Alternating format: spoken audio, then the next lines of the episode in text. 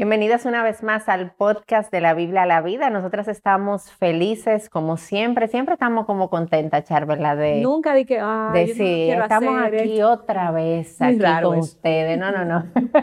Eso no se dice. Sí, sí, no se dice, pero el sentir genuino es que estamos contentas. siempre, siempre. Y agradecidas por, por la oportunidad de tener un nuevo episodio con ustedes, teniendo el deseo en nuestro corazón y que ha sido nuestra oración de poder traer las verdades de la Biblia a nuestra vida diaria, porque las escrituras, Charvela, como hemos hablado en tantas otras ocasiones, sí las necesitamos para conocer a la persona de Dios, pero necesitamos vivir sus verdades. Eh, no es solamente quedarnos con cabezas llenas, sino salir y vivir las verdades de la palabra de Dios. Así que nos gozamos con esta oportunidad y queremos aprovechar para recordarte que tenemos una página de Instagram, un Instagram que se llama ¿Cómo, Charvela? Se llama así como el podcast, así mismito. de la Biblia a la vida. Y pueden entrar ahí y darle seguir. Y vas a encontrar, hemos estado publicando eh, contenido relacionado a los episodios que compartimos durante la semana. Así que si tú quieres ir enriqueciendo un poco o recordar lo que escuchaste por aquí, pues ahí está esa oportunidad a través del Instagram de la Biblia a la vida. Así que mi nombre es Patricia Namnun, no lo dije al principio. te dije a ti, te dije tu nombre. bueno, pero quizás alguien está aquí por primera vez. Puede ser. Entonces, aquí por primera vez, bienvenida. Bienvenida. mi nombre es Charvela, el hash de Salcedo. Y siempre vos está contigo. Así que nada, cuéntenos, cuéntenos, ¿de qué, qué, vamos a hablar en Mira, el día Patricia, de hoy? yo me puse a pensar yo dije, yo dije, bueno, ¿cuántas manchas en mi casa? En las paredes blancas, tú las notas que hay una, una y la, no blanca también. bueno, sí. la mía. hay de colores también cuando esos niños se ponen creativos. Pero tú y yo tenemos niños chiquitos y eso es inevitable que cada una de nosotras que tiene niños pequeños debe esperar sucio alrededor, tú sabes. Pero ¿qué pasa, Patricia? Que nosotras eh, eh, decimos, bueno, pero eso es una manchita, una manchita aquí, una manchita allí, yo después la quito yo después la limpio, yo después lidio con eso, eso no es relevante, no es una mancha grande, pero se van acumulando y se van, tú sabes que Patricia, se van pegando en la pared y se, y se va quedando ahí. Y a veces hasta nos acostumbramos a ver esa mancha y ya ni siquiera nos damos cuenta que está ahí porque la hemos visto tanto y no le hacemos caso, que se queda ahí por meses, años y no la limpiamos. Y yo pensando, así mismo, pasa en nuestros corazones con algunos pecados. Eh, tenemos tanto tiempo minimizando ese pecado, diciendo, bueno, después yo lidio con eso, déjame lidiar con quizás aspectos más graves que tengo ahora mismo en mi vida y se van quedando ahí pegados en el corazón y no lidiamos con ello de forma apropiada. Y pensando en qué pudiéramos hablar hoy, pues me vino a la mente que así como esas manchas en el corazón, de pecado que no, y, pecados como que ignoramos. Es el pecado del favoritismo, Patricia, como que no hablamos mucho de eso. Y de la discriminación.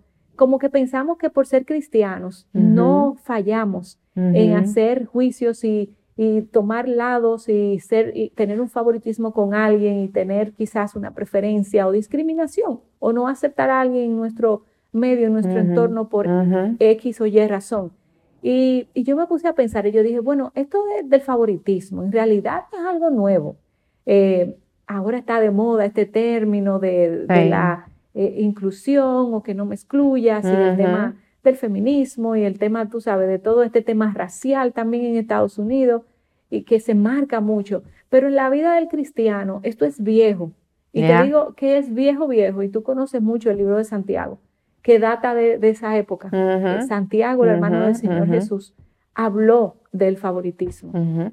Sí, así es. Sin lugar yo pienso en eso que tú decías, Charvela, de que el favoritismo es uno de esos pecados que usualmente cuando tú oyes a la gente hablar, mira, yo necesito que tú me ayudes orando porque yo creo que yo debo crecer em, en humildad o el Señor tiene que trabajar el orgullo en mi corazón, pero es muy raro tú escuchar a alguien decir, mira, ora por mí porque yo peco de favoritismo, yo peco de, en esa área.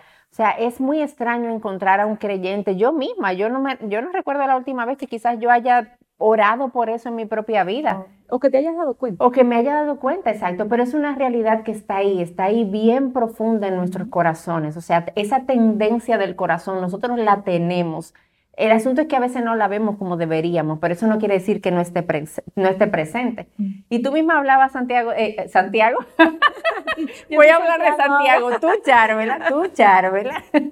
Bueno, me puedes llamar Santiago. Te puedo decir Santiago si quieres, no, no, no, mamá, tú Charvela. Ok, ok. Hablabas de Santiago, de que nosotros encontramos en la Biblia hablar específicamente de este pecado del favoritismo. A mí me encanta la carta de Santiago porque es una carta como que nos aterriza mucho el cristianismo, como que lo pone, nos pone los pies en la tierra, tú eres creyente, vamos a vivirlo ahora. Y este es un área donde nosotros como creyentes necesitamos poder vivir esa fe que nosotros tenemos en nuestro Señor Jesucristo. Y Santiago em, habla en el capítulo 2, los versos del 1 al 13, nos habla de este tema y nosotros nos vamos, nos vamos a concentrar en los versículos, eh, en algunos versículos que nos hablan específicamente del favoritismo, porque no nos da tiempo quizás verlo absolutamente todos. Pero nosotros encontramos un imperativo en la carta de Santiago relacionado a este tema y otra vez lo encontramos en el capítulo número 2, donde Santiago llama a los creyentes a, no tener favoritismo. Y escucha lo que dice él de la palabra de Dios, eh, la carta de Santiago. Dice, hermanos míos, escuchen esto. No tengan su fe en nuestro glorioso Señor Jesucristo con una actitud de favoritismo. No vivas tu fe con una actitud de favoritismo. Pareciera ser que Santiago está diciendo, aquí hay una contradicción. Tú no puedes estar viviendo tu fe y tener una actitud de favoritismo entonces. Em, y mira, mira la especie de, de reprensión que hay aquí. Santiago le está hablando aquí a los creyentes. Él no le está hablando a inconversos que tú dirías, bueno, sí, es que un inconverso quizás por eso peca de favoritismo. No, no, no.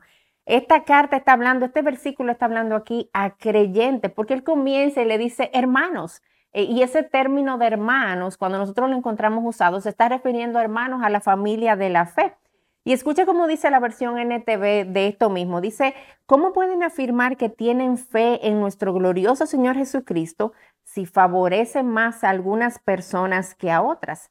O sea, como queriendo decir que esto del favoritismo y esto de la vida de fe son dos cosas completamente incompatibles. O sea, una cosa no puede ir con la otra, eh, son, son cosas completamente eh, opuestas. Y vale la pena destacar, Charla, antes de seguir profundizando en el tema del favoritismo, a qué es que nos referimos cuando hablamos de favoritismo. Y aunque la palabra es como un poco eh, explícita. Sí, común para nosotros. Exacto, es una palabra común, pero es bueno que nosotros tengamos claro que cuando hablamos de favoritismo estamos hablando de dar preferencia a alguien por encima de otra persona y usualmente hay un beneficio que yo puedo ver, que esa persona quizás puede otorgarme y por eso yo doy esa preferencia. Eh, y ese beneficio, eso, está ahí atrás. Yo pienso que yo pudiera recibir algo de esa persona por la manera en la que se ve, por la manera en la que habla, por las posesiones que tiene, por la posición que tiene. Entonces yo le doy preferencia a esa persona por encima de otras eh, y de eso es que nosotros estamos hablando cuando hablamos de favoritismo. Y, una última cosa, Charbel, en este punto es que nosotros necesitamos entender que el favoritismo se trata de la gloria que gobierna nuestro corazón.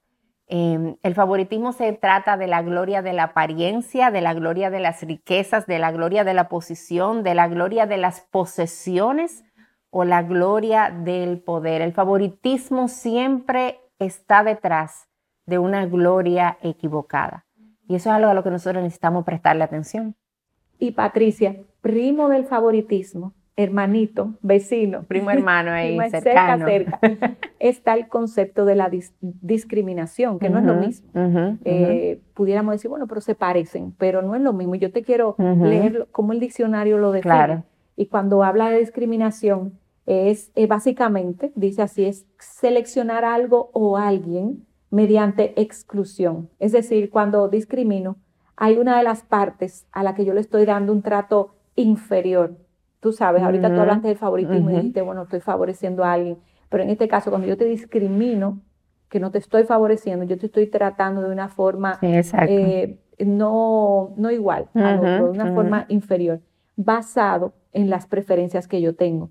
Y en estos días, ese tema de la discriminación, como te dije al principio, es tan famoso porque hablamos tanto de que somos discriminadas porque somos mujeres, que somos discriminadas porque tenemos un color diferente o porque somos latinos, por ejemplo, muchos en, los países ya más desarrollados dicen, al latino lo tratan así. y, a veces decimos, bueno, eh, soy discriminado hasta o discriminada hasta por temas religiosos.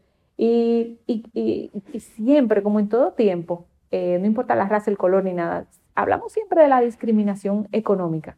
A mí no me invitan, a mí no me esto o aquello porque yo no tengo los recursos. Eh, y, algo parecido estaba pasando en la iglesia a la que Santiago le escribe, porque él le habla a ellos acerca de este tema del favoritismo y la, y la discriminación y habla, del, habla de esto eh, con un contexto social, ¿verdad? Y si escudrillamos bien, Patricia, nuestros corazones, nos podemos dar cuenta que en ocasiones hemos caído, tú y yo, en favoritismo y discriminación. Y lamentablemente a veces hasta por estas mismas razones, aún teniendo la palabra de Dios fresca en nuestra mente. Y por eso queremos hoy reflexionar, reflexionar lo que está pasando en nuestra mente cuando nosotras eh, decidimos eh, eh, favorecer a alguien. Y este capítulo de Santiago nos ayuda muchísimo. Y lo primero que yo puedo extraer de ahí es que cuando nosotras pecamos de, favoritismo o de eh, discriminación, nosotras estamos haciendo un juicio basado en percepciones. Al final yo, no sé. Eh, y, cuando yo, mi juicio se basa en percepciones y no en hechos, esos juicios son casi siempre, no voy a decir el 100% de las veces, pero casi siempre son juicios incorrectos.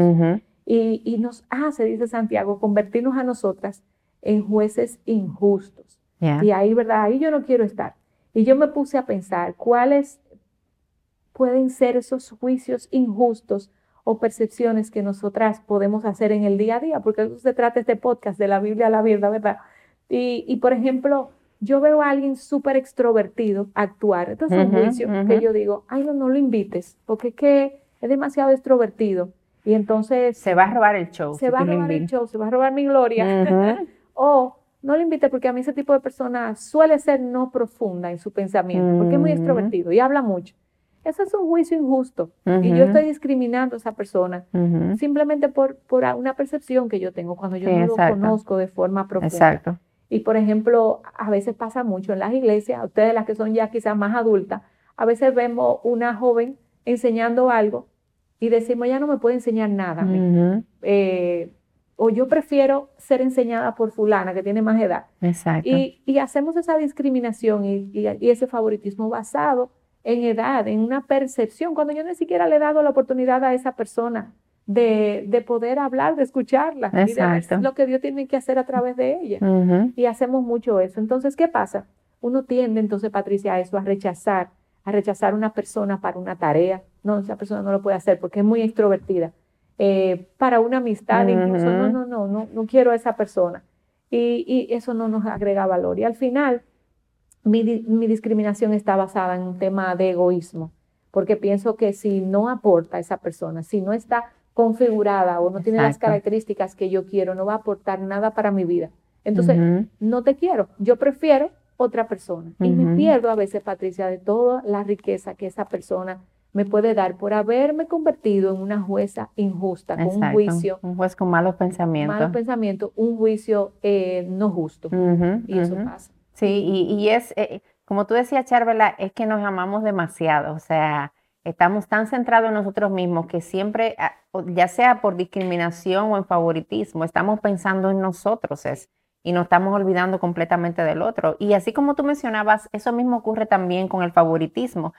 Por ejemplo, si nosotras escudriñamos bien nuestros corazones y si somos así como brutalmente honestas con la realidad de nuestro pecado, nosotros nos vamos a dar cuenta, Charvela, de que en ocasiones, aún por la apariencia física de una persona o la manera en la que la persona está vestida, yo tiendo quizás, por ejemplo, a flexibilizar las reglas. Reglas que quizás yo soy muy estricta con otros, pues con esta persona que se ve de una manera que yo digo, bueno, esta persona se ve diferente, eh, luce diferente. Como, entonces, o luce como yo. O, se ve como yo también, o se ve como a mí me gustaría que fuera. Entonces yo flexibilizo reglas o doy asientos de preferencia, como nosotros vemos ahí en la carta de Santiago, es tan clara y específicamente, es una cosa increíble, o sea, es que el pecado es el mismo. De dos mil años atrás todavía estamos dando luchando con la misma cosa, el pecado es el mismo. Lamentable. O tendemos a ser más amables, tratar a, personas por su apariencia con más amabilidad que a otras. Eh, eh, y esto yo necesito entender que esto del favoritismo, sea cual sea la forma en la que yo lo esté haciendo, sea cual sea la forma en la que vaya a lucir, esto del favoritismo es pecado delante de Dios, porque yo estoy haciendo acepción de personas y Dios, que es mi ejemplo a seguir, que es mi estándar, Dios no actúa de esa manera. Eh, Dios me dice, Dios me enseña en su palabra una y otra vez que Él no está detrás de la apariencia, que lo que Él mira es el corazón. Y nosotras, como pecadoras, estamos detrás de la apariencia del otro en muchas ocasiones y terminamos descuidando completamente el corazón. Y, por aquellas cosas, Charvela, que nosotros tenemos la, la tendencia de discriminar hoy a otros, si Jesús hubiese vivido entre nosotros hoy, lo hubiésemos hecho con él porque la Biblia nos enseña que él no tenía ni siquiera dónde recostar su cabeza. Bueno, eso fue lo que hizo el pueblo judío con él. Exactamente. Entonces, lo hubiéramos hecho con él, siendo él el rey de reyes, señor de señores y dueño de absolutamente todo. Eh, entonces, yo, yo necesito, y ahí conectando eso mismo con Jesús y lo que nosotros hubiésemos hecho con él, es, es recordar que el favoritismo, Charvela, olvida la obra del Evangelio en nuestras propias vidas la saca eh, de lado completamente, porque escuchen este versículo, dice el versículo 5, no escogió Dios a los pobres de este mundo para ser ricos en fe y herederos del reino que Él prometió a los que le aman. Dice, no escogió Dios a los pobres de este mundo. Y esa es nuestra condición. Nosotros necesitamos entender que todos nosotros venimos a Cristo en total pobreza espiritual. Nosotros no venimos teniendo una carta de cosas que podemos ofrecer. Nosotros venimos vacía, sin nada que ofrecer, sin nada que pueda ganar el favor de Cristo. Y en esa condición de pobreza, Él nos recibe. Pero nosotros ahora mismo hoy, habiendo sido recibidos por Cristo, todo lo que nosotras somos tiene que ver absolutamente con Él. Es por Él, es para Él. Entonces, eh, yo necesito tener eso en cuenta, de que el favoritismo quita de lado la verdad del Evangelio, de que todos estamos en pobreza espiritual y en necesidad del mismo Señor, y que yo no soy mejor que el otro. Entonces, además, em, el egoísmo está presente. Y yo creo que hablábamos un poquito de eso también con esto del favoritismo, porque el, actuar en favoritismo eh, lo que hace es que violenta el segundo y gran mandamiento de amar al otro como a nosotros mismos, de amar a mi prójimo como a mí mismo, porque cuando yo discrimino, yo no estoy amando como yo debería amar.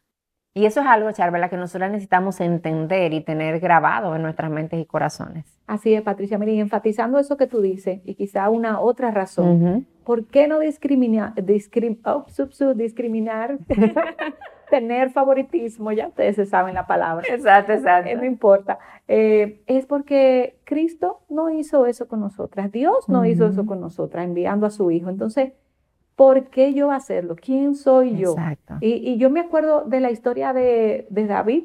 Eh, Dios no lo eligió a él eh, por su belleza ni por su estatura. Dios vio su corazón.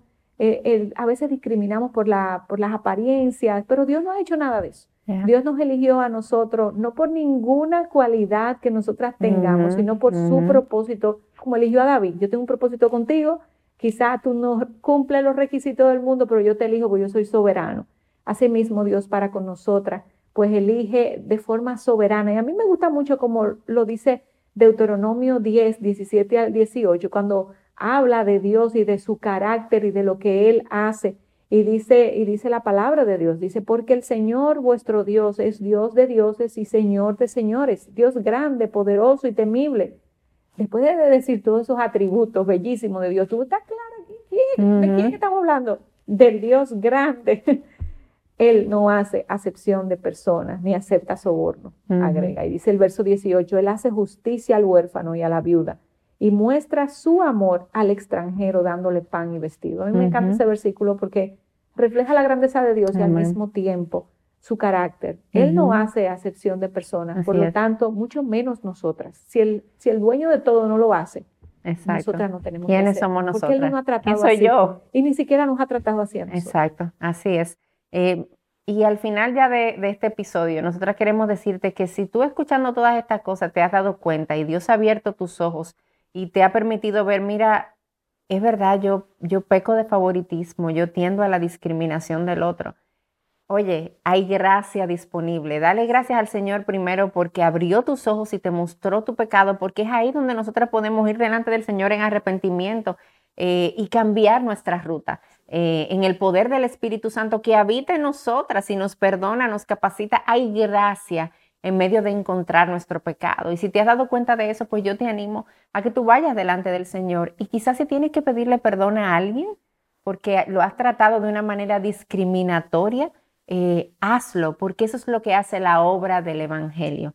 El Evangelio recibe, el Evangelio perdona, el Evangelio pide perdón también. O sea, en el Evangelio nosotras vamos y nos acercamos y reconocemos nuestros errores y pedimos perdón cuando hemos fallado. Exactamente. Patricia. O sea, si, lo, si has visto que has fallado, lo has excluido, pide perdón. Claro. incluye esa Exactamente. en tu vida para Exacto. que en verdad sea cambia de dirección, cambia de dirección. Y hay algo más con lo que queremos terminar y es, es algo con lo que termina justamente este pasaje de Santiago del que hablamos al principio y es lo que dice el versículo 13 que a mí me encanta. El versículo 13 termina diciendo, la misericordia triunfa sobre el juicio y aquí hablando en todo este contexto de la, del favoritismo. Y la verdad es que para que la misericordia triunfara en nuestras vidas, el juicio tuvo que caer sobre Cristo. Y eso es algo que nosotras necesitamos recordarnos continuamente para poder vivir acorde, como tú decías, Charvela, acorde a lo que nosotros hemos recibido, acorde a la misericordia que hemos recibido. Y frente al pecado del favoritismo, frente al pecado de la discriminación, la misericordia en nuestro corazón debe triunfar sobre el juicio al otro, porque eso fue lo que pasó en tu vida y en la mía. La misericordia en la persona de Cristo, por la obra de Cristo, triunfó sobre el juicio que debió haber caído sobre mí, cayó completamente sobre él. Que el Señor nos ayude a vivir imitando a Cristo y a vivir extendiendo misericordia y amor hacia otros, así como tú y yo la hemos recibido en Cristo.